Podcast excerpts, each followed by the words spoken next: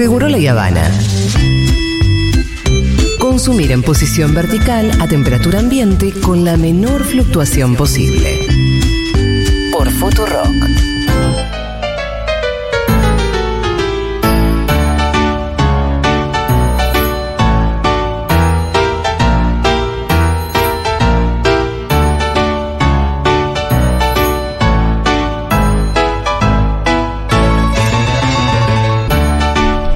Hola Aldana Contreras. Olis, ¿cómo andan? Che, hoy es viernes y como vino Joe no, no teníamos No hubo, chismes. no hubo chismes. Sí. Pero Si quieren nos podemos dar tipo un minutito. Sí, contemos chismes, dale. Ayer me hacen un informe en eh, LAM. En donde muestran, me desmienten supuestamente lo que yo había dicho en Duro de Omar, que era que a mí me habían llamado para hacer un reemplazo durante dos semanas. Sí. Que si me gustaba me quedaba. Pero yo, y yo dije que sí, porque estaba sin laburo y porque Janina La Torre justamente estaba de vacaciones. Y entonces muestran todo un informe donde muestran que yo estuve efectivamente una semana en LAM. Sí. Contentísima, supuestamente. Sí, pero eso es natural, no vas a andar poniendo cara de culo delante de las cámaras. No, y además me muestran, la verdad, que parezco una reinona total. Pero además muestran efectivamente una semana. Va mostrando lunes tal, martes Ay. tal, viernes, pum. Claro, vos no tenés el siguiente lunes. Claro. Son tan estúpidos. ¿Quieren pero- escuchar el audio que le mandé a Ángel? Porque yo hoy no me aguanté. Pero es muy. sos- eh, ahora, ellos, o sea, viven pensando en vos, Juli. No, en tema. otra gente también, pero. Pero me- estás entre esos Pero estás pensamientos entre esos cinco. ¿no? les di Sí. más material. Vos mirá, mirá lo que le mandé a Ángel. Hola Ángel querido, te dejo este audio eh, a vos, pero obviamente como no tenés código, tenés todo el permiso para ponerlo al aire si así te place. Acabo de ver el informe que me dedicaron ayer, que no hace otra cosa que ratificar mi versión. A mí la productora me ofreció ir dos semanas, tal y como yo lo digo en Duro de Domar el otro día, y yo, tal y como tu informe de ayer comprueba, yo duré una semana porque no aguantaba un día más. Y claro, el informe muestra que yo fui una lady al aire, porque yo soy una persona que trato de ser amable al aire y mostrar la posibilidad de diálogo y consenso, cosa que como no, no logré por el nido de víboras que son ustedes, me fui. Y sí, al aire no se armó cachengue, era atrás del aire. Imagínate si lo que ustedes transmiten es pura maldad para afuera, cosa que el público lo ve. Yo no estoy diciendo ningún secreto cuando digo que ustedes son todas malas. El público lo ve. Bueno, imagínate lo que es detrás de, lo que es atrás, lo que son los camarines, que yo no pude aguantar. Y mira que yo aguanto, ¿eh? Un saludito para todas las víboras que están ahí. Eh, espero no volver a cruzármelas nunca más. Yo lo pongo acá por si no lo quieren poner al aire, porque la verdad que lo mandé. Vengan de a uno, Sí, vengan de a de uno, a ¿eh? uno, me chupan las tetas. A mí también, tienen un poco de pelo. pero Hablando no de tetas. Hablando de tetas. Vamos a cambiar radicalmente Ay, me tema. gusta mucho esta intro, bien arriba. No, Bueno. igual tetas no, porque es No, la tetas- semana del parto respetado, justo no hoy tetas, pero bueno, todo tiene que ver con todo. Exacto, porque además en la ley de parto respetado, que ahora un ratito vamos a hablar, se habla de lactancia, así que medio que estamos bastante cerca de las tetas siempre. Eh, bueno, sí, estamos en la Semana Mundial del Parto Respetado. Esto se conmemora desde el año 2004, sí es una iniciativa que empezó por la Asociación Francesa por el Parto Respetado, pero que está apoyado por OMS, UNICEF y demás.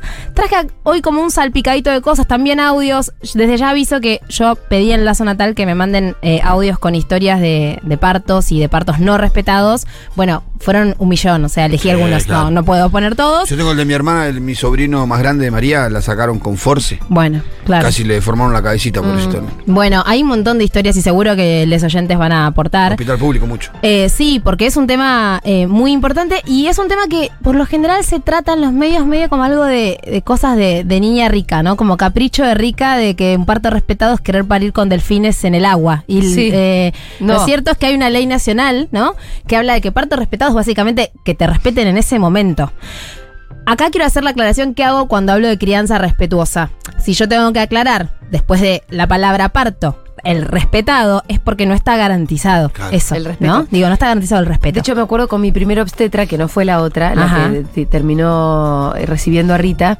Le dije, mira, yo estoy muy interesada en un parto respetado. Y se reofendió porque fue lo que me dice, parto respetado le dicen ahora, yo siempre hice un parto respetado? ¿Cómo no voy a respetar? Eh, claro. Ese señor tenía un eh, índice de cesáreas Altísimo. altísimo. Obviamente. Altísimo. Obviamente. Bueno, esto también habilita a que haya obstetras, y esto sucede, que dicen directamente, yo no hago partos respetados. O no, no hago, no hago eso como esto, como si fuera una moda, ¿no? Como si fuera parir eh, esto en el agua. Bueno, no, mira, yo no hago partos acuáticos. No, el parto respetado de lo que habla básicamente es de que haya respeto para la persona gestante y que está pariendo, para ese recién nacido o recién nacida. Y para el acompañante o la acompañante que esa persona elija, ¿sí? No solamente habla de que en ese momento se cuiden las prácticas, que eso es una cuestión que casi que es obvia, y que se la asesore, se le informe, se le pregunte a la persona que está pariendo si quiere o no determinadas prácticas, porque acá quiero hacer una aclaración. Cuando hablamos de parto, estamos hablando de una situación que se diferencia bastante de otras situaciones que se dan en el marco hospitalario, atención de salud, porque es una situación dentro de la salud de la persona, que requiere acompañamiento. No es una situación patológica que requiere una acción inmediata por parte de ese personal que está ahí resolviendo en el momento. Digamos, si llega alguien con una herida de bala, no vamos a decir, no, pregúntame si quiero que me... No, bueno, claramente hay que atender a esa persona, ¿no? En un parto, obviamente, o en un embarazo que no es de riesgo, que no tiene ninguna complicación, que no hay ningún problema de salud para esa madre y ese bebé, se supone que lo que tiene que hacer el personal de salud, y no lo digo yo, lo dice la ley, es dejar que esa persona sea protagonista, es decir, que pueda elegir, porque está en un momento de salud y de conciencia, pueda elegir dentro de las prácticas que eh, obviamente ah, se pueden según la institución y según las, las posibilidades que hay.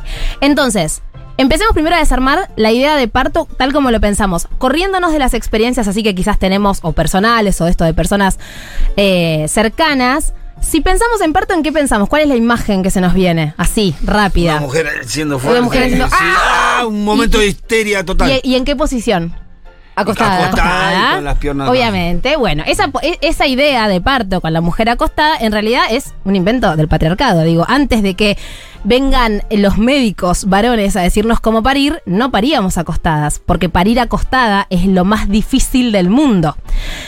Pensemos, y esta analogía me encanta, y a mi hija Nina también, que es lo mismo que querer hacer caca acostados. No podemos. Todo lo que queremos sacar de nuestro cuerpo sale para abajo, excepto que vomitemos, que es como sale bastante para arriba. Ahora, hay un temita que la peridural te duerme bastante las gambas. sí, pero. Yo no me hubiese imaginado estar parada las 12 horas de parto que. No, pero por lo general la peridural se da bastante avanzado el trabajo de parto. Digo, idealmente no se da ni bien rompes bolsa como Hollywood te cuenta, que es esto de, bueno, nada, rompiste bolsa, ya está la clínica, listo, anestesia. Hay que ver si la querés. También, Julita, en los hospitales públicos por lo general no hay peridural. Digo, ¿Ah, no? eh, no, no, Ay, no, no. madre mía. No, no, no, por lo general no hay. Eh, tampoco. Muchas veces la dejan a, la, a, a la- a las parturientas en los pasillos esperando que siga goteando hasta que Sí. esté. Por ahí la mandan para la casa o vuelve Sí. más tarde. Sí.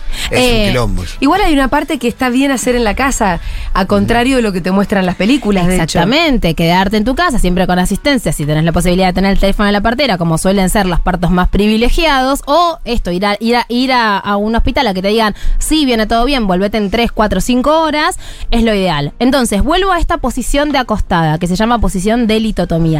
Esta posición, como les dije hace un rato con esta analogía de la caca, ya nos hace pensar que es muy difícil hacer una fuerza que va hacia abajo, que necesita la ayuda de la gravedad, estando acostados. Acostados, sí. Aparte trae otro montón de complicaciones, ¿sí? Asociadas. Una de ellas es que se estrecha el canal vaginal cuando estamos acostadas, ¿no? Por, por la posición de los huesos. Cuando necesitamos es- espaciar, digamos, la pelvis y abrir los huesos, lo que hacemos es ponernos de cuclillas, ¿sí? Para generar más espacio.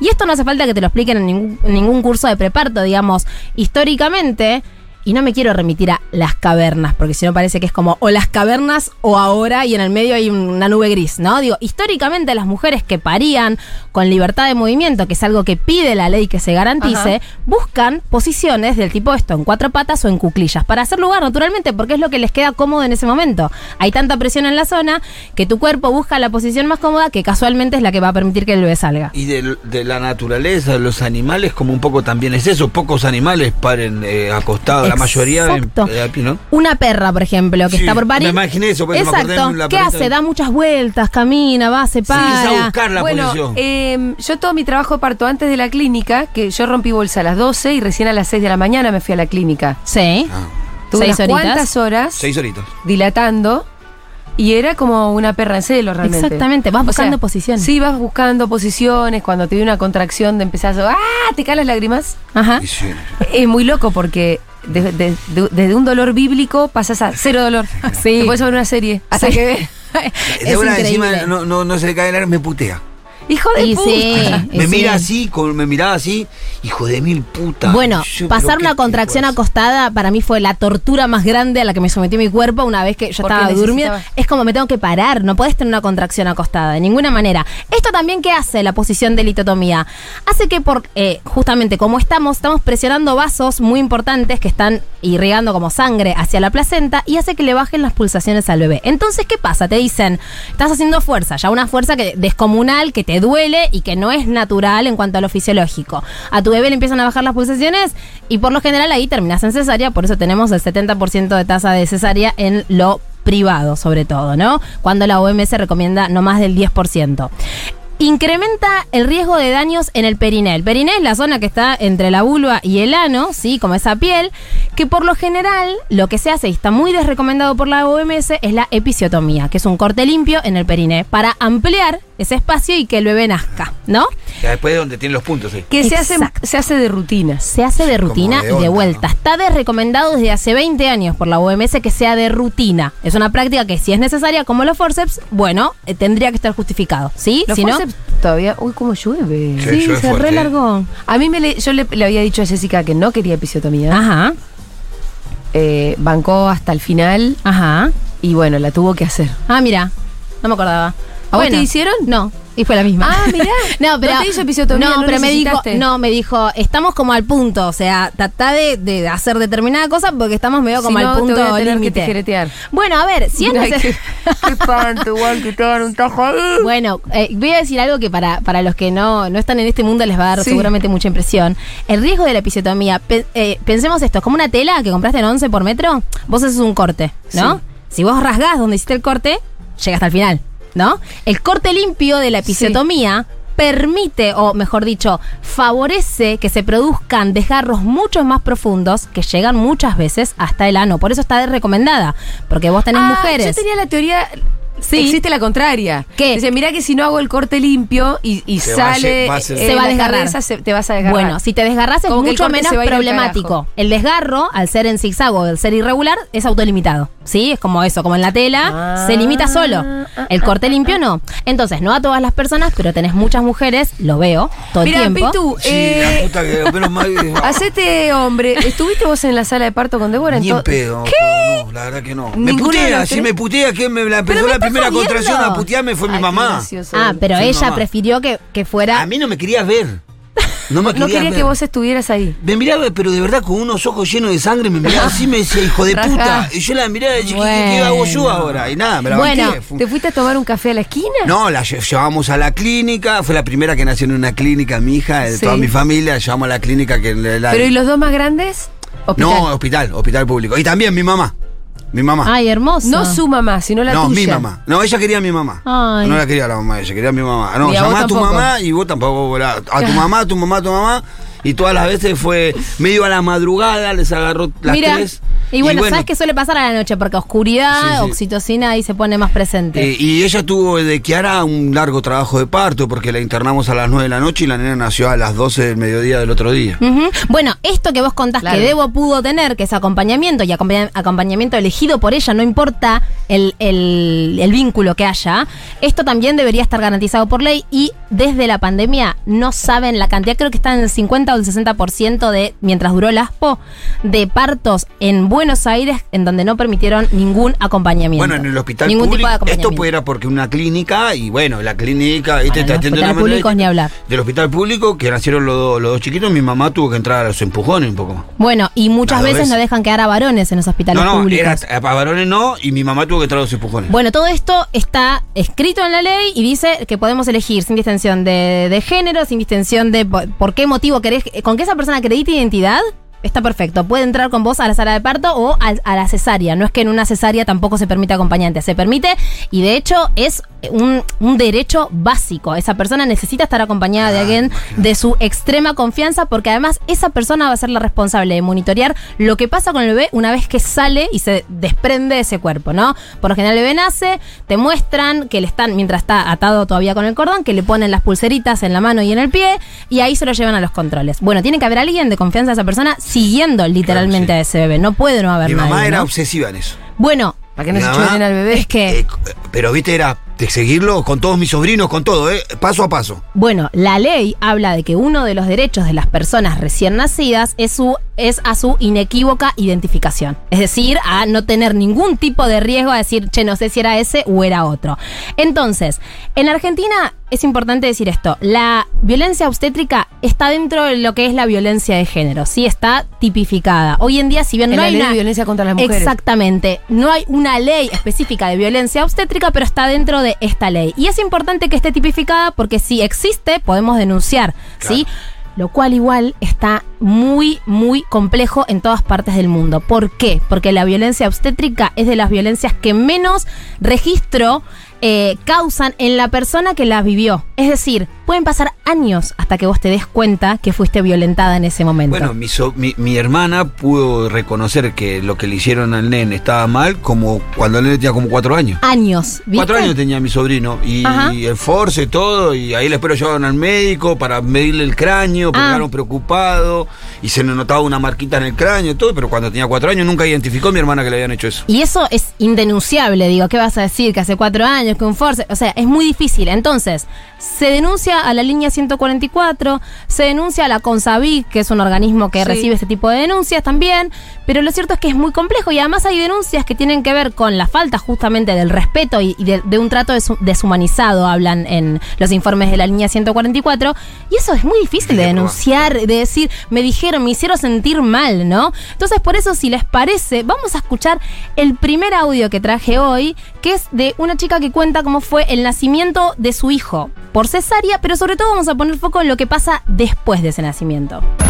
Bueno, mi experiencia es la siguiente. El primer embarazo, atendiéndome y haciéndome todos los controles con un mismo obstetra, decidimos ir a cesárea programada por posición podálica, es decir, el bebé estaba con la cabeza para arriba y las patas para abajo. Y yo el requisito que le dije y lo que más me preocupaba era poder tener el momento, el primer momento de contacto piel con piel. Apenas en Nazca yo sabía que los tiempos de la cesárea eh, eran distintos, que había un campo quirúrgico abierto y toda la cosa, pero no me promete, pero digamos me asegura que me lo iba a poner un segundito, aunque sea en el pecho cuando nazca. Cuestión que el día de la cesárea sale mi bebito, me, me lo muestran y bueno, ahí se, se lo llevan directamente, no me, yo pregunto, me lo van a poner, eh, no papá, seguilo, mi pareja se fue atrás de él, básicamente después de eso a mí me sacan del quirófano, me dejan en una camilla, que acá es la parte que yo considero violenta, me dejan en una camilla más de 20 minutos, yo sin saber dónde estaba mi bebé ni cómo estaba, eh, nadie diciéndome absolutamente nada. Y bueno, obviamente fueron los peores 20 minutos de mi vida, yo estaba dormida, cabeceando para todos lados, rascándome el cuello de la ansiedad. Después pasó una partera, abrió una puerta y recién ahí a los 20 minutos veo que estaba en una cunita en neonatología. Nunca nadie me pidió perdón ni me avisaron por qué estaba ahí ni por qué estaba solo. Terrible. Este relato es un clásico. Y saben qué me pasó que mientras estaba armando la columna había una persona en mi casa y cuando escucha este audio me dice, ah, pero ese Es vas a poner. normal. No es tan grave.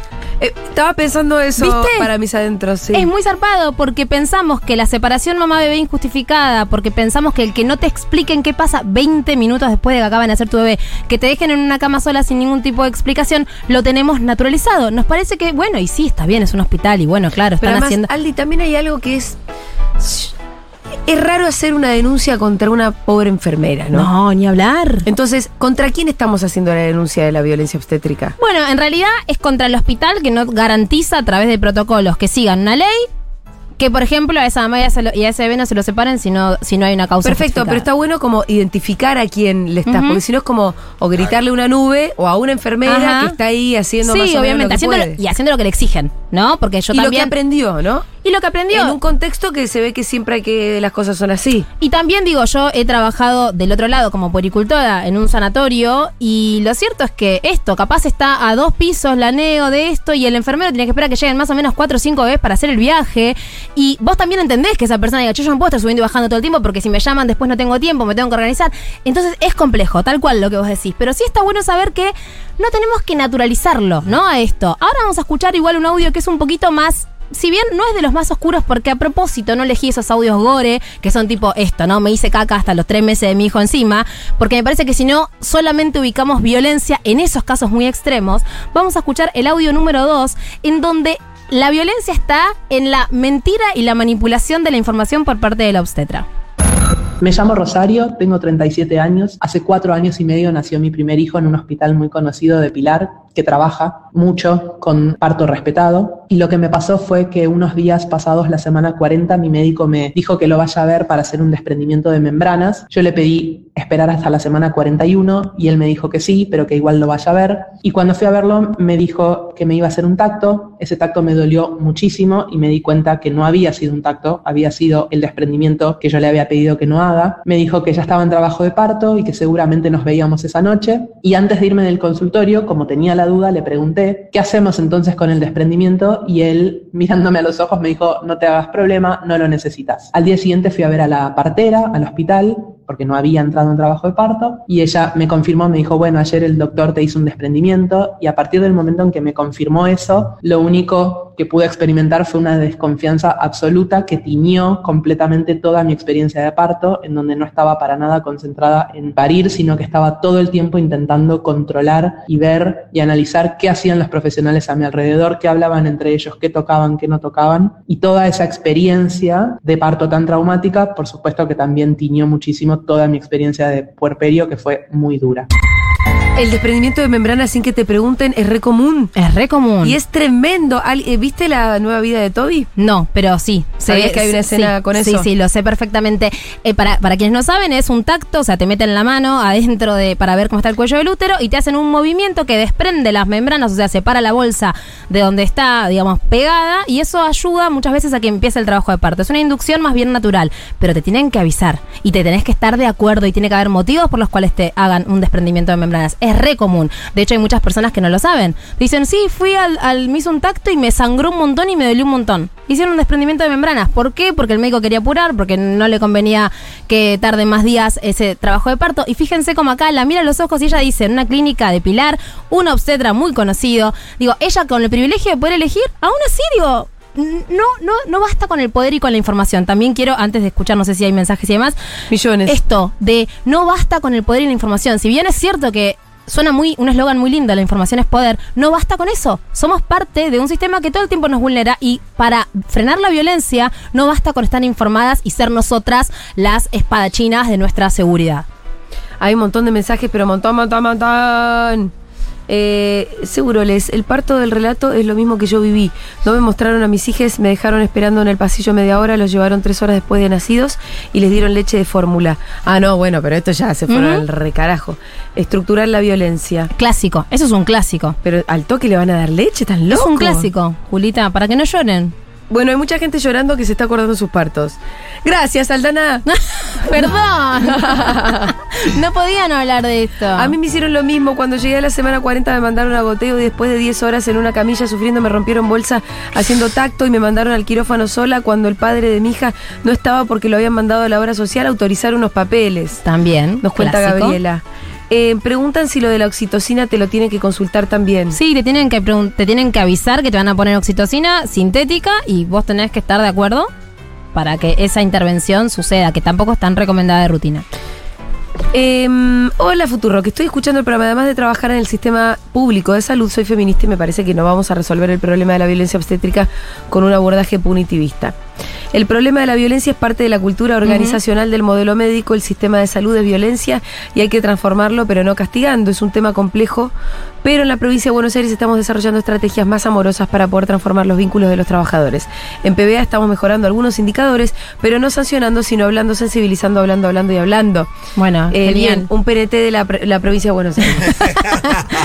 que lo pase- Axel, go- ¿A la reelección para Axel. ¿A dónde mandamos No, la no, factura? pero de- estamos de acuerdo que con el pulpismo no llegamos a ningún lado. Burum, bum, bum. ¿Se cobra este PNT o no?